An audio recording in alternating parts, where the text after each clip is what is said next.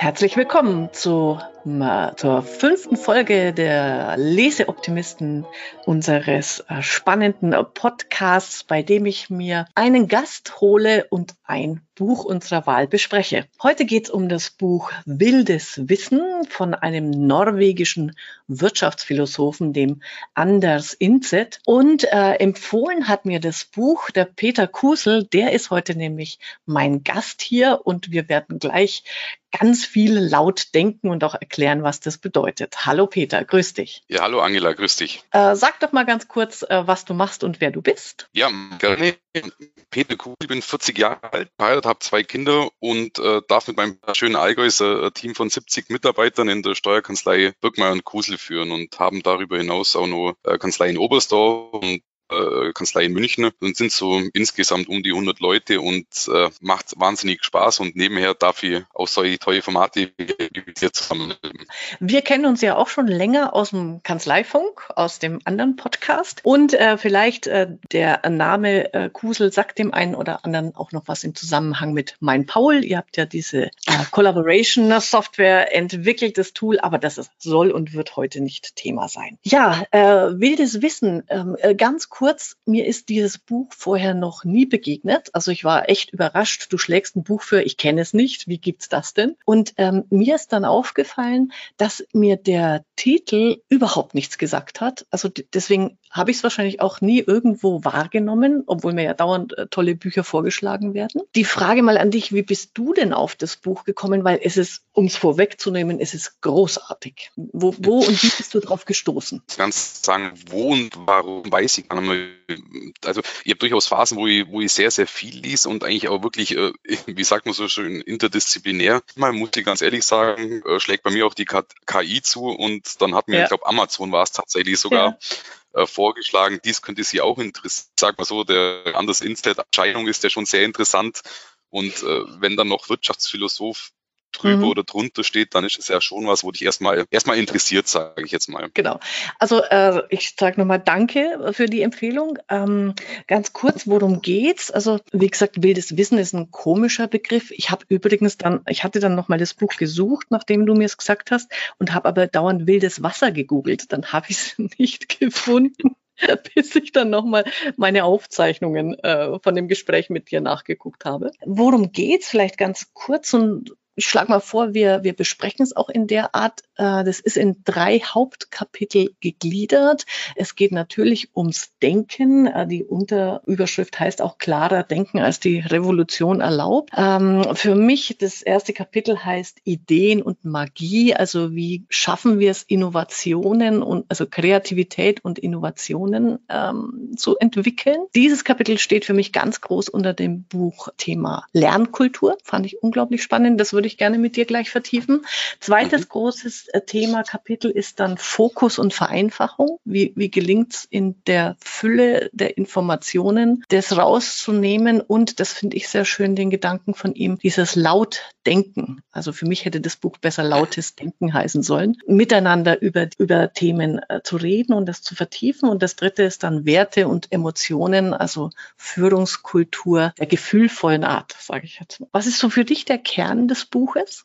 Ich glaube, du hast es ja vorher gesagt, das ist äh, sehr inspirierend, deswegen tue ich mir nur schwer, Kern rauszuziehen. Interessanterweise habe ich jetzt gerade in der, in der Vorbereitung für mich auch nochmal ist mir so ein bisschen erkenntlich geworden, was, was das Wort wildes Wissen für mich bedeutet oder was ich mhm. mir vorstellen könnte, was bedeutet. Und insgesamt so der, der Grundsatz, was ich da rausziehe, ist, dass, es ist ja trotzdem auch ein Steuerberaterblock, dass mhm. viele Sachen, die momentan, glaube ich, in der freien Wirtschaft schon aufschlagen anhand neuer Lernkulturen und Emotionen, Empathie, dass man das auf jedes Unternehmen unterbrechen kann und somit auch auf unsere Unternehmen. Und das mhm. waren vielleicht vielleicht so die zwei Kernpunkte. Mich hat das wirklich bewegt, das Buch, also und, und das arbeitet in mir. Deswegen für alle, die, also wir beide können das nur empfehlen, äh, das zu lesen. Übrigens, ich weiß, Jury, mit dem habe ich ja den letzten äh, Podcast gemacht. Du musst das lesen. Meine Botschaft an dich.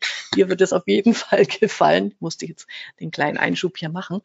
Äh, nee, was ich so toll finde, ist, äh, sein Credo heißt ja lautes Denken. Also ähm, kritisch hinterfragen und mit anderen Themen auch diskutieren. Und das finde ich jetzt sehr schön.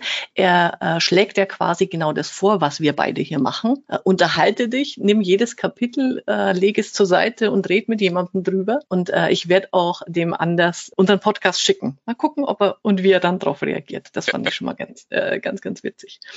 Ja, ähm, das, das äh, erste Kapitel, äh, Ideen und Magie, Lernkultur. Was hast du für dich daraus gezogen? Welche ähm, Punkte beschäftigen dich da für die Kanzlei? Naja, zuerst einmal, das, ich glaube, den Widerspruch hast du, glaube auch schon vorher kurz erwähnt. Wir sind ja Lernen und Magie. Wir kommen ja nachher wahrscheinlich auch noch auf Fehlerkultur und, und wir sind mhm. in einer Branche, wo viele dieser Punkte, die der Anders Inset aufwirft, die meines Erachtens auch richtig sind, historisch nicht gewachsen sind und aus dem allgemeinen Verständnis, Verständnis heraus auch nicht möglich. Fehlerkultur in einem rechtsberatenden Bereich, ähm, das ist natürlich schwierig und genauso hier dann auch mit, mit Kreativität, mit Magie, neue Produkte, neue Sachen zum entwickeln. Das sind alles Sachen, mit denen wir bis jetzt noch nicht konfrontiert sind oder über die wir uns noch nicht viel Gedanken gemacht haben. Deswegen war das eigentlich der Einstieg für mich zum sagen, okay, müssen wir da vielleicht auch mal solche äh, Gedanken oder solche Fragen stellen, was ja auch ganz entscheidender Punkt. Das habe ich auch, da habe ich auch viel drüber nachgedacht. Gerade das, äh, dieser Punkt ähm, Fehler machen dürfen. Das ist ja in der Kanzlei, in der Tagesarbeit einfach auch nicht machbar oder äh, nicht sinnvoll, sagen wir es mal so. Er bringt da dieses Beispiel, da muss ich wunderbar lachen. Er sagt ja auch, natürlich gibt es Bereiche, in denen Fehler unpassend sind, weil ein disruptiver Pilot, Pilot im Landeanflug auf den Flughafen Frankfurt oder äh, der Kreativdirektor bei der Operation am offenen Herzen sind ja nicht wirklich erstrebenswert. Da muss ich ähm, auch sehr lachen, ja.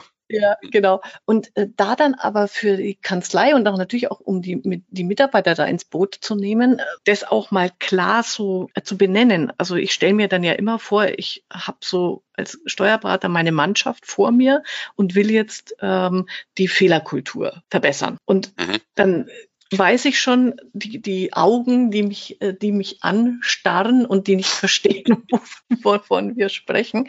Und da ist mir das nochmal klar geworden, das muss man einfach auch so sagen. Natürlich ist dieser Bereich Tagesgeschäft absolut, da, da geht um 100 Prozent äh, richtig. Und sich dann eine kleine Probiernische zu schaffen, wie auch immer die ausschaut, vielleicht hast du ja auch Ideen dafür, wo man scheitern lernen darf. Das finde ich so den spannenden Gedanken dabei. Hast du da so Ideen das, schon für dich? Für die du hast genau richtig zusammengefasst und grundsätzlich, ja, also grundsätzlich, um vielleicht auch nochmal den Gedanken, also das, das Buch finde ich unglaublich inspirierend, aber was natürlich auch wichtig und das ist natürlich äh, Sinn von deinem Blog, dass man was natürlich nicht so schön to earth, was kann man daraus lernen? Mhm.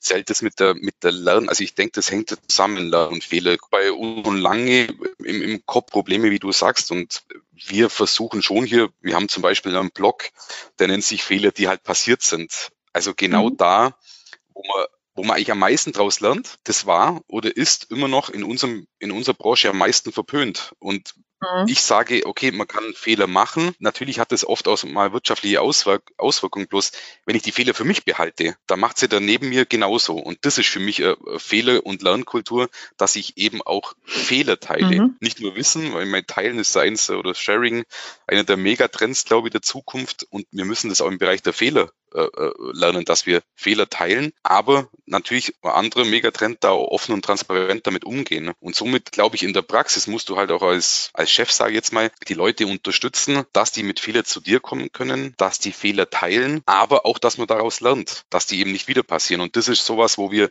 durch, also jetzt im Konkreten durch, durch äh, Blogs, durch äh, Besprechungen, durch wirklich immer wieder ansprechen, warum ist der Fehler passiert, versuchen, das in die Praxis äh, reinzubekommen. Da bringt er ja auch das Beispiel von Toyota, das finde ich immer passend, äh, diese 5W-Methode, äh, dass man es nicht beim ersten Warum belässt, sondern immer das Warum nochmal mit einem Warum hinterfragt und das bis zu fünfmal und dann kommt man wirklich äh, zu einer Lösung. Also das finde ich da auch nochmal gut aufgegriffen. Wo, wobei es ist ganz, dafür, äh, ganz interessant, ja, ja, weil darf ja da auch Geheimnis verraten. Du hast ja auch so ein bisschen, äh, nicht ein Drehbuch, aber äh, kurz, was wir hier besprechen, mir geschrieben.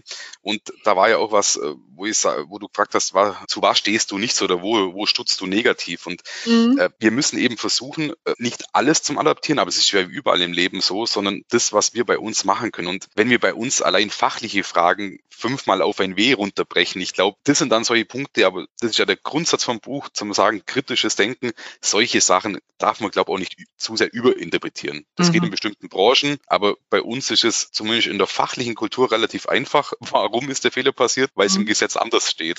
Also, okay, ja, das, das stimmt natürlich. Ich habe jetzt eher so an Prozessfehler gedacht, aber natürlich, man, man, kann jetzt nicht alles auf fünfmal. Äh, da hast du völlig recht, ja. Wobei, also ich äh, war ja äh, gestern noch laufen und ich lasse dann ja solche Dinge gerne, ich unterhalte mich ja mit mir selber äh, sehr gerne, beim Laufen zumindest. Äh, und da hatte ich ja dann die Idee, also wie könnte man sich so eine kleine Nische schaffen in der Kanzlei? Vor allem, äh, was mich sehr bewegt hat äh, in diesem Kreativprozess ist, dass er ja auch sagt, wir müssen als erstes mal akzeptieren, dass die erste Idee, die erste Eingebung, die man hat, wenn man eine Problemlösung sucht, zwangsläufig mehr oder weniger eine schlechte Idee ist. Die folgen dann weniger schlechte Ideen. Also das finde ich so großartig, diesen Gedanken, ähm, dass man eben nicht glaubt, äh, die erste Idee, das ist jetzt schon der Kracher, der alle Fragen der Menschheit löst, sondern bewusst sich zu machen, okay, ich werde eine Idee haben und die ist einfach erstmal scheiße. Und das ist gut so, weil über das immer weniger schlecht werden komme ich dann zu einer, bis hin zu einer Disruption, bis hin zu einer innovativen Idee. Aber äh, auch da haben wir ein Anspruchsdenken oft. Also ich nehme mich da nicht aus. Äh, ich bin ja so ein Ideensprudler und ich weiß, ich bin immer total, ich wirklich, ich bin total beleidigt, wenn dann jemand kommt und sagt, das ist aber eine blöde Idee. Also das, nicht beleidigt ist jetzt übertrieben, aber das trifft mich. Ich zuck dann innerlich zusammen und denke mir, wieso? Das ist eine tolle Idee. Wie kannst du das in Frage stellen? Und das hat mich da so zum Nachdenken gebracht, dass ich da genau in dieser Falle herumtappe. Äh, wundervoll. Also äh, das hat mich echt bewegt. Also da, da geht es dir wie mir, weil ähm, ja, wir kennen uns ja auch schon Zeit lang und du ja. weißt ja, dass ich da vielleicht manchmal schon auch viele Ideen habe und bei mir ist tatsächlich so, dass dann auch mein Team äh, äh, herkommt und mich dann auch relativ schnell in die Schranken weist und sagt, okay, die Idee, die ist in der Praxis mhm. nicht umsetzbar oder, oder das mhm. und das ist das Problem. Aber zwei Kernelemente daraus.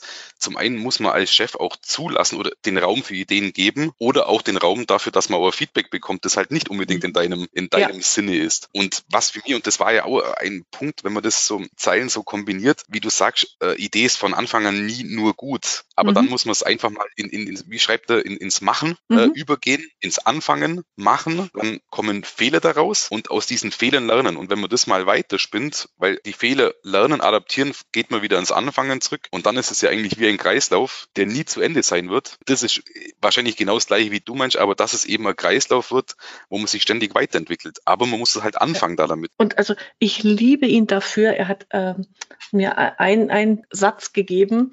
Äh, wir sind professionelle Amateure statt mhm. Experten, denn da, ich liebe es, das, das steht künftig in meinem äh, Profil, denn der Amateur sieht die Möglichkeiten, der Experte die Grenzen. Ach, ich, ach Gott, da kriege ich Gänsehaut, wenn ich sowas lese. ja. das ist echt so gut. Ich, ich hatte ja, wie gesagt, bei meinem, beim Laufen noch so eine Idee, da wollte ich wissen, was du davon hältst. Also wie schafft man jetzt so einen ähm, Ausprobierraum in der Kanzlei? Und ich habe mir überlegt, jetzt könnte man ja mal hergehen und seine Mitarbeiter zu einem Ideenwettbewerb einladen.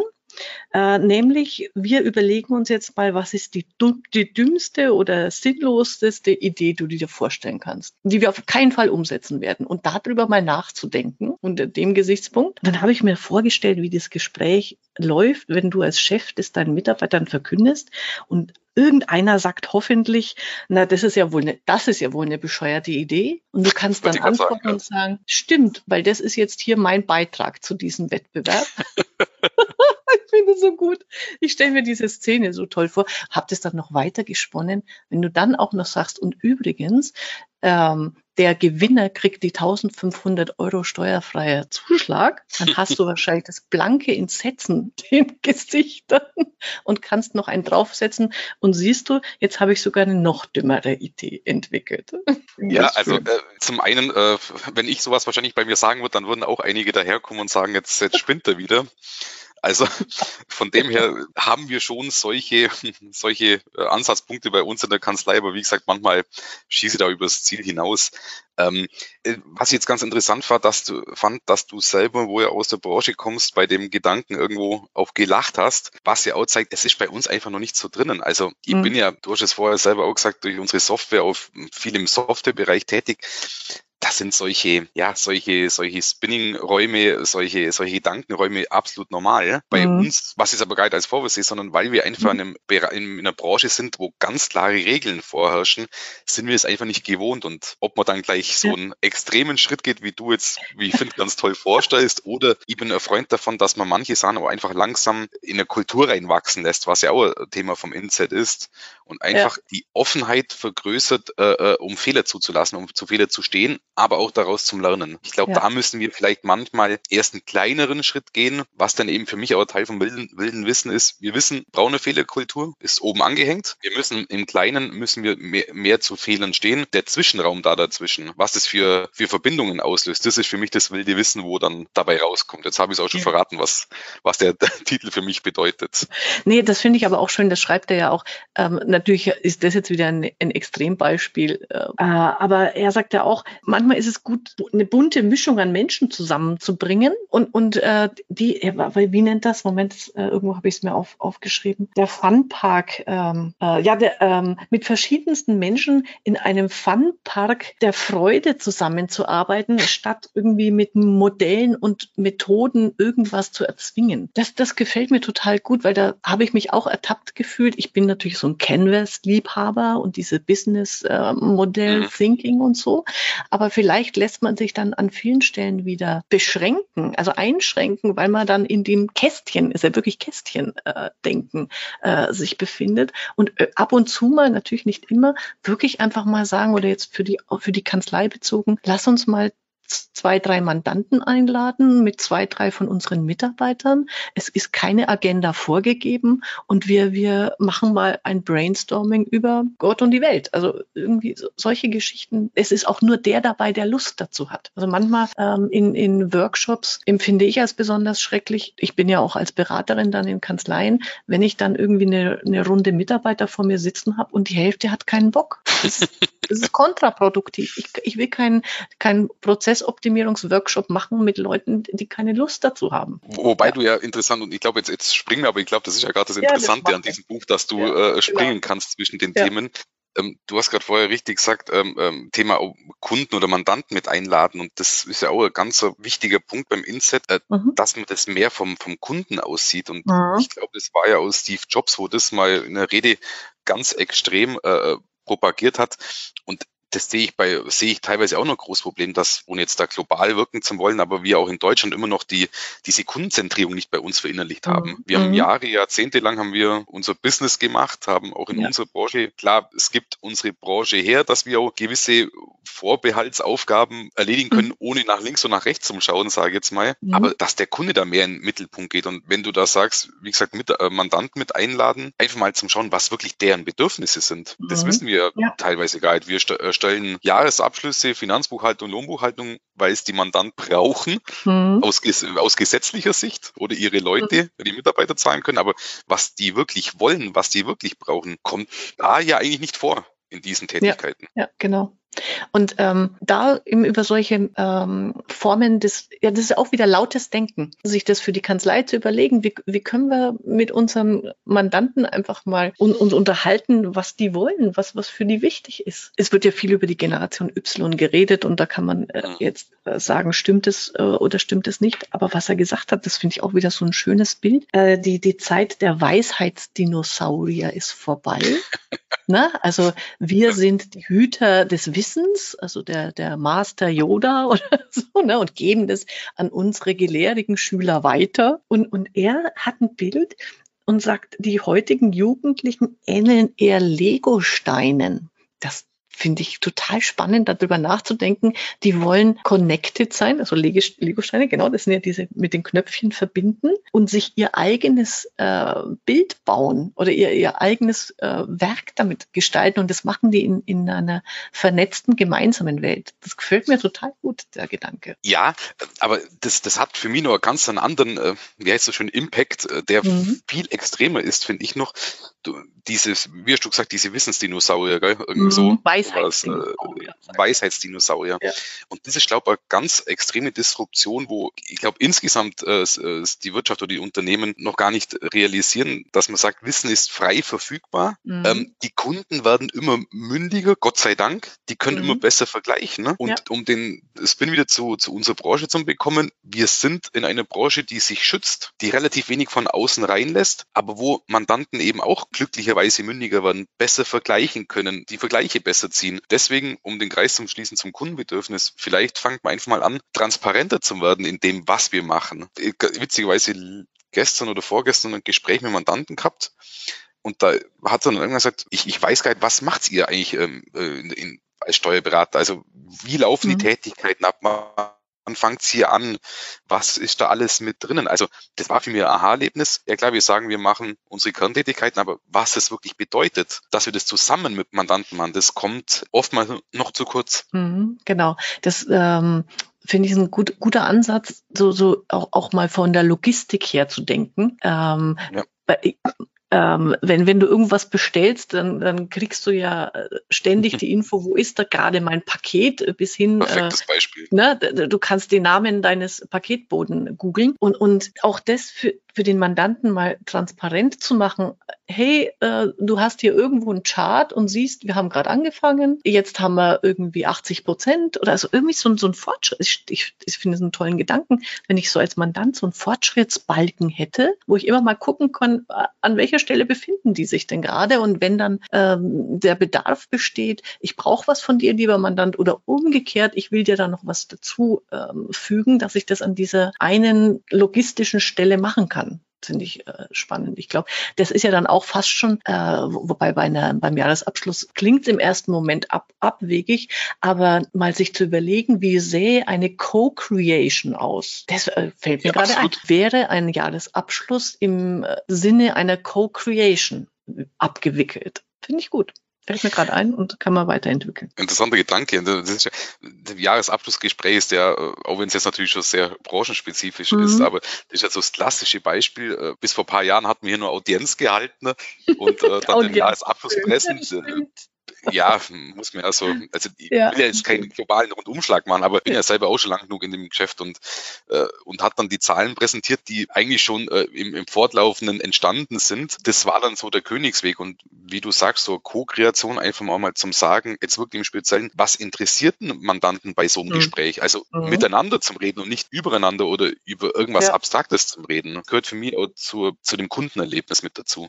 Und da hat er äh, noch ein schönes Beispiel, aber ähm, Gedanken reingebracht, äh, der, den ich nochmal auf die Bilanzbesprechung übertragen habe. Er redet ja auch über Startups und, und Co. Mhm. Äh, und sagt, na ja, also der klassische Businessplan, mit dem du deine Investoren äh, das Geld entlockst oder der Bank, ist eigentlich Quatsch. Also braucht man an gewissen Stellen natürlich immer noch. Aber viel wichtiger ist es, ich mag die kurz erwähnen, äh, die, sich die vier Fragen der Problemlösungsmentalität mhm. zu stellen. Ne? Ganz stark, ja. Das finde ich so super. Da habe ich den Gedanken, wenn ich mit die vier Fragen mit meinem Mandanten durchgehe, statt Bilanzbesprechung, das ist so viel werthaltiger. Und für mich ist da der Gedanke entstanden, der Steuerberater als Mitdenker, das als Claim, als, als äh, das ist mein, meine Botschaft an dich, lieber Mandant. Wir arbeiten nicht ab, sondern wir denken mit dir. Dieses lautes Denken äh, ist meine Dienstleistung. Und ich mag nur kurz die vier Fragen sagen, damit die Zuhörer jetzt nicht vor Neugierde sterben müssen. Äh, erstes ist, löst du echte Kundenbedürfnisse? Und warum werde ich in zehn Jahren noch am Markt sein? Sehr guter Gedanke. Setzt du operative Exzellenz um? Das finde ich auch gut. Da, da reden wir äh, selten mit unseren Mandanten, glaube ich, drüber. Wie arbeitest du eigentlich sinnvoll, produktiv und, und exzellent? Äh, hast du dein Geschäftsmodell in Frage gestellt? Ich glaube, das sollte jeder heutzutage machen. Einfach mal fragen, braucht es dich und wofür? Und kennst du deine oberste Priorität? Das hat mich, das ist zum Beispiel eine Frage, glaube ich, die kann man super mit, mit seinem Mandanten äh, diskutieren. Äh, auch wenn man keine Ahnung von dessen Geschäft hat, einfach mal, ja, was ist deine oberste Priorität? Wonach richtest du dein Handeln jetzt aus? Also ich finde die, diese vier Fragen finde ich auch äh, mega, die sind mir auch bei mir im Gehirn eingebrannt. Ähm, mhm. Aber wie, wie heißt es so schön, bevor du dich daran machst, die Welt zu verbessern, gehe erst dreimal durch dein eigenes Haus. Also mhm. ich für mich selber muss dann schon, bevor wir sowas an unsere Mandanten ausrollen oder unsere Mandanten damit beläutern wollen, sage ich jetzt mal, sollt, sollten wir auch selber uns diese Fragen mal stellen, weil mhm. ich glaube, Großteil derer, die sich die Fragen stellen, muss sagen, bei einem von diesen vier Punkten mindestens haben wir auch noch nicht Vollzug gemeldet, sage ja. ich jetzt mal. Also ja. nehme ich für mich genauso oder für uns. Und äh, deswegen muss es jede Unternehmer für sich erstmal stellen. Aber dann kann man sowas, wenn man diese vier Fragen beantwortet hat, dann können wir in der Co-Kreation mit Mandanten dazu übergehen, durch die fünf Ws wiederum zum Fragen, warum mhm. denn nicht? Das, ja. das wäre so ein möglicher ja. Ansatz. Vielleicht, weil du vorher auch noch mit, fand ich auch ein interessanter Gedanke oder na, einfach mal eine schöne, nüchterne Klarstellung. Du hast vorher äh, erwähnt, wie der Inset auch über, über Startups redet. Mhm. Ich fand das unglaublich schön, weil es ein bisschen den Hype rausnimmt, ähm, dass der Startup-Hype eben abflacht und mhm. wieder richtiges Unternehmertum gefragt ist. Ja. Und in einem anderen Fall hat, hat mir mal ein Mandantin gesagt, äh, Sir Kusel, was sind denn Startups eigentlich? Das sind Existenzgründungen. Und nur weil das ein englischen, äh, englisches Passwort hat, weil das gerade Hype ist, es ist nichts anderes. Und die Unternehmertum, das muss wieder in, ja. in, in Fokus rücken. Ne? Das finde ich super, weil, das sagt er auch in irgendeinem Nebensatz, da hab, konnte ich auch sehr gut lachen. Er sagt auch, es gibt ja jetzt diese ganzen, äh, viele Konzerne sagen jetzt, ja, wir müssen wie ein Startup agieren oder machen sich da ihre kleinen äh, äh, Abteilungen. Und er sagte, hm, wisst ihr eigentlich, dass die meisten Startups scheitern? Ja. Ich habe euch schon drüber Gedanken ja. gemacht, was ihr für eine Botschaft damit rausposaunt. Und ich hatte dann noch den extra Gedanken, naja, okay, das heißt, also in Wahrheit, wenn ein Konzern sagt, wir wollen wie ein Start oder macht so, so eine äh, extra äh, Innovationsabteilung, äh, dann sagen die doch denen einfach, erfinde gefälligst das eine große Ding, das unseren Konzernarsch rettet. Ja, also äh, du hast ja vorher auch so, finde ich auch einen kompletten Schmarrn, beziehungsweise fast einen, einen, Scheiß, wie du vorher auch gesagt hast. Ja. Ähm, dieses Startup-Denken, ich muss ganz ehrlich sagen, da war ich, war ich zeitlang auch auf diesem Trichter. Ja. Aber im Endeffekt, weil du ja eingangs auch gesagt hast, die, was sind die Kernsätze? Unternehmertum bedeutet man mit Menschen zusammen was gemeinsam zum Schaffen. Ja. Und äh, dafür brauche ich kein Startup, sondern ich muss eben offen sein. Ich, ich muss Leute um mir schauen. Finde ich einen der tollsten Sprüche, wo ich eigentlich als Unterne für Unternehmer jemals gehört habe. Ich glaube, er wird mit Steve Jobs zu, zugeordnet, wo er gesagt hat, du musst immer versuchen, Leute einzustellen, die besser sind als du. Das, wo ich das gelesen habe, da ich sage, boah, das, äh, ja, das ist mal disruptiv, obwohl mhm. es eigentlich disruptiv ist, sondern eigentlich klar ist. Und, und da müssen wir, um das wieder auf unsere Branche runterzubrennen, doch mal ganz ehrlich sein. Wenn du Unternehmen mit 70 Leuten führst, dann kannst du nicht mehr in, in, in dem Fachgebiet der Beste sein. Und meine Leute sind in vielen, in, in ihren Bereichen viel, viel besser als ich. Und das, das muss man doch zulassen und, und nicht eben diese, und das Wort denk, erinnere mich gar nicht mal, diese Weisheitsdinosaurier, sondern wirklich Leute haben, die besser sind, die dich selber auch wieder besser machen. Ähm, du hast ja auch geschrieben, äh, im Vorfeld kurz, du willst dir anhand von dem Buch äh, dein eigenes Leitbild für die Kanzlei entwickeln. Habe ich das richtig im Kopf? Das war jetzt eigentlich zwischen uns gedacht, aber nein, Spaß beiseite. Nein, also ich mache es grundsätzlich so, dass wenn ich interessante Bücher lese, dass ich dann schon immer so relativ aufwendig binden lasse und mir dann so die Kerngedanken von den Büchern dann eben niederschreibe, mhm. was jetzt auch wieder durch die Vorbereitung zu unserem Podcast heute bestärkt wurde, dass einfach viele philosophische Ansätze von ihm drin sind, die man mhm. eben auch auf ein konkretes Unternehmen runterbrechen kann. Und dann hat man natürlich auch diese Verbindung oder diese, diese Akzeptanz zum sagen, hey, das sind jetzt nicht einfach nur Vorgaben oder irgendwie auf der, auf der grünen Wiese, sondern da, da ist, steckt was da dahinter. Heutzutage heißt das, wie, wie nennt sich Purpose, glaube ich, ist für mich auch so mhm. mittlerweile fast schon Bedeutung schwanger, aber einen gemeinsamen mhm. Sinn, eine gemeinsame Kultur stiften, das aber auch wieder runterbrechen auf einzelne Maßnahmen und den Raum dazwischen eben als wildes Wissen zu betrachten. Und er hat ja auch, äh, da steckt sehr, sehr viel in, in diesem äh, ersten Kapitel allein drin. Aber er schreibt ja dann auch äh, in seinen anderen äh, zwei Kapiteln, äh, zum, zum Thema Führung und äh, Miteinander. Und was ich da total schön, also was ich da sehr für mich mitgenommen habe, die Führungskraft, die Maximierer des Mitgefühls sind die Gewinner der Zukunft. Unternehmen, er, er nennt es dann die, die einem moralischen Kompass folgen und ähm, Menschen, die, die auch Beziehungen herstellen können, in einem, in einem in zwei Worten gesagt, nett sein. Wir, wir verbinden mhm. ja bei nett eher äh, was Negatives. was heißt nett ist die was? Ja. Die kleine Schwester von irgendwas. Aber das mal äh, für sich zu überlegen, wie, wie, ähm, also er, genau, die drei Fähigkeiten einer guten Führungskraft und sich an der mal messen lassen. Die erste ist Empathie. Kann ich nachvollziehen, wie sich der andere fühlt? Und es geht nicht darum, er unterscheidet, das finde ich auch sehr gut, Sympathie und Empathie. Sympathie heißt einfach, ich mag mhm. dich, aber Empathie ist eigentlich das Wertfreie. Das Wertfreie. Ich kann nachvollziehen, wie es dir geht. Ich muss es nicht selber so empfinden oder die dir zustimmen dabei, sondern aber ich verstehe, wie es dir geht. Das ist so hohe Kunst also wenn das jemand kann, ähm, und, und das, das kann man auch lernen, sagt er. Dann das Zweite, auch das liebe ich. Also der bringt so viele Sachen toll auf den Punkt. Ähm, Selbsterkenntnis gepaart mit Bodenständigkeit. Als, als mhm. Mensch immer sich reflektieren, hinterfragen und am Boden bleiben. Eben nicht, also ich neige auch dazu, äh, mich gern zu überschätzen. Und man muss auch einfach mal immer, immer dann wieder auf den Boden zurückgehen und sagen, geerdet sein und hey, ich ich äh, muss nicht die Luftschlösser bauen und das äh, große Rad drehen. Ähm, das, das gefällt mir super. Und das äh, dritte ist dann Verletzlichkeit gepaart mit Transparenz. Also ich, ich mag das einfach nur hier mal so stehen lassen. Äh, oder du, du kannst es gerne äh, kommentieren. Wobei das äh, finde ich interessant, weil das waren, das waren jetzt zum Beispiel drei Punkte, wo ich mir für mein Unternehmensleitbild tatsächlich rausgeschrieben habe und da Philosophie und Wirklichkeit irgendwo gegenübergestellt habe. Und mhm. grundsätzlich muss man mal sagen, du hast das mit Netz sein oder die zwei Wörter nett mhm. sein beschrieben. Mhm. Ich habe jetzt diese drei Punkte. Ich glaube, dass das die große Wucht von diesem Buch ist, dass es mhm. eigentlich so unglaublich einfach ist und ein ganz normales, ein ganz normaler Menschenverstand ausreicht,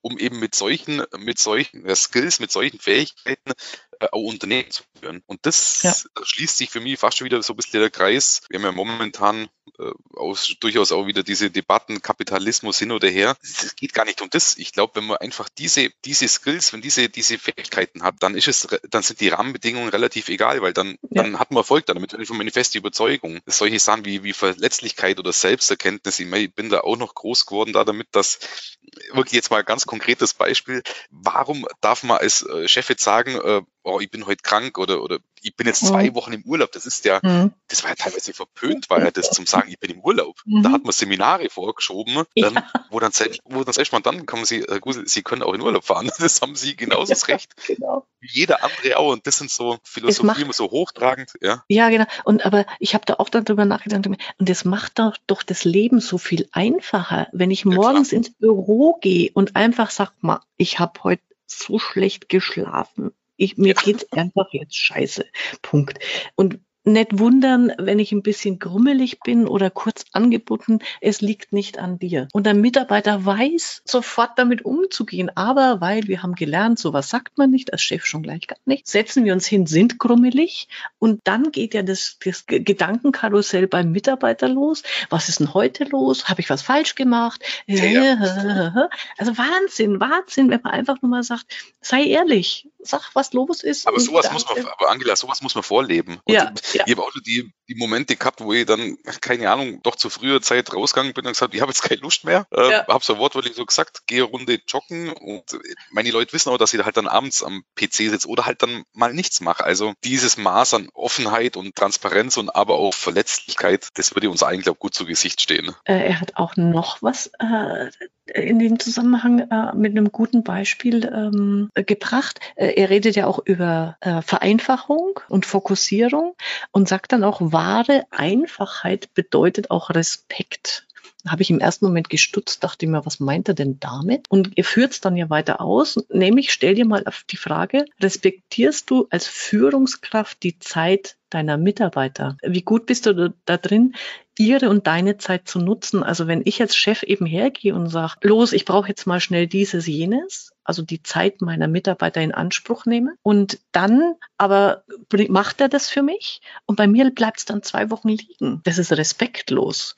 Den Gedanken hatte ich vorher noch nicht. Das fand ich gut, dass das mal unter dem Blickwinkel auch zu sehen ja, ist. Und, und das fängt, äh, für mich fängt es in alle oder zu alle erstmal damit an, dass wir äh, Mitarbeiter schützen, jetzt äh, um äh, Verhältnis, aber äh, wenn, wenn hier irgendwie auch Mandanten in dem Fall auf meine Mitarbeiter zugehen, dann ist für mich die erste Handlung erstmal äh, meine Mandanten hier ein bisschen zurechtzuweisen und zu sagen, okay, mhm. oder meine Kunden, je nachdem, wie man aus welcher Branche man kommt, äh, wir können das gerne alles klären, aber äh, es ist mal oftmals ja immer nur so, dass man dann, dass dann der Mitarbeiter hier äh, ja Rede und Antwort stehen darf und mhm. das ist für mich mal allererste, äh, äh, wahrscheinlich nicht genug, aber ab und zu sage ich es schon, dass, dass meine oder unsere Leute, Entschuldigung, unsere Leute so tolle Arbeit machen, sich so unglaublich mhm. einbringen. Das gehört dann zum Respekt dazu, dass man die auch dann vor solchen Sachen auch mal schützt. Und er schlägt ja die, ich liebe das, er schlägt ja die Stelle des Chief Empathy Officers vor. Oder ein CEO um, umbetiteln, geil. Das hat, hat er gesagt.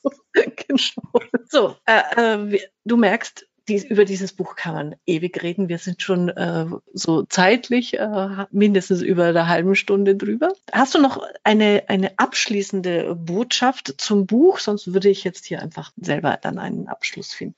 Abschluss, das äh, fällt mir jetzt schwer aus, aus der Hüfte mhm. raus, aber grundsätzlich sage ich äh, zum einen absolut lesenswert, immer auch versuchen, sowas aber dann wieder die Praxis runterzubrechen. Und ich glaube, gerade das Thema, was wir zuletzt gehabt haben, dass man ja einfach wieder mit gesundem Menschenverstand äh, äh denkt und äh, nett ist, Respekt miteinander, zueinander hat, aber auch gewisse Offenheit wahren lässt. Mit solchen wenigen Fähigkeiten zusammen hat man, glaube ich, schon sehr, sehr viel erreicht. Also unsere Empfehlung, absolut lesen, unbedingt. Das ist super. Ähm, ich mag mit einem, einem Satz, den ich sehr äh, pfiffig finde oder sehr wieder nachdenkenswert abschließen, nämlich äh, wir wachen jeden Tag ein wenig dümmer auf, dahin driftend auf den Wellen der technologischen Entwicklung und dem Schlamm der Informationsflut. Das, das sind Philosophen. Dafür bewundere ich äh, ihn, solche äh, Kreationen hinzuschreiben, die mich so mitnehmen. Prima. Dann äh, sage ich, äh, Peter, das war toll, ein tolles, lautes Denken mit dir. Das hat sehr viel Spaß gemacht. Und ähm, ich bin dafür, wir wiederholen das. Wir, oder nicht wiederholen, sondern da gibt es noch mehr davon. Lieben gerne, weil es macht Spaß, sich mit dir auszutauschen und das Thema be bewegt mich auch mindestens genauso wie dich. Dann da draußen macht's gut, äh, beginnt selber laut zu denken, äh, gerne auch äh, per Feedback an mich und an den Peter. Mailadressen stehen in den äh, Show Notes. Macht's äh, gut und Peter, dir noch eine schöne Zeit. Bis denn. Danke, alles Gute.